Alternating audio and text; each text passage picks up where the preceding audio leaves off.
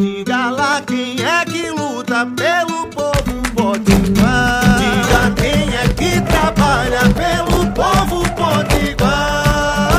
Ela é a cara do povo da gente que levanta cedo, que trabalha muito e luta sem medo. Coração que não se cansa. O nome dela é trabalho, é. Mas pode chamar de Isolda Dantas. Olá, eu sou a deputada Isolda e quero conversar com você. Bom dia, boa tarde, boa noite.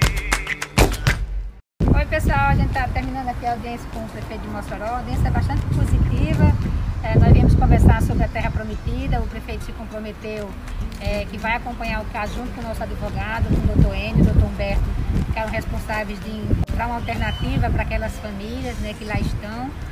Outra pauta foi sobre o caça móvel, o prefeito nos garantiu que esse processo já está em curso, já foi startado e que em média quatro meses nós teremos é, esse é, caixa móvel à discussão da, da população de Mossoró. E uma outra foi sobre o tema do CEMIC, que estava disponível a, a princípio, a gente havia solicitado para alojar o Conselho Comunitário e os artistas, mas essa pauta está em aberto, nós temos que encontrar um outro espaço, porque de fato aquele local vai ser disponibilizado, já está sendo reformado para abrigar o São Camilo. Mas quero aproveitar e dizer que foi positiva e vamos seguir acompanhando e lutando por Mossoró. Isolda.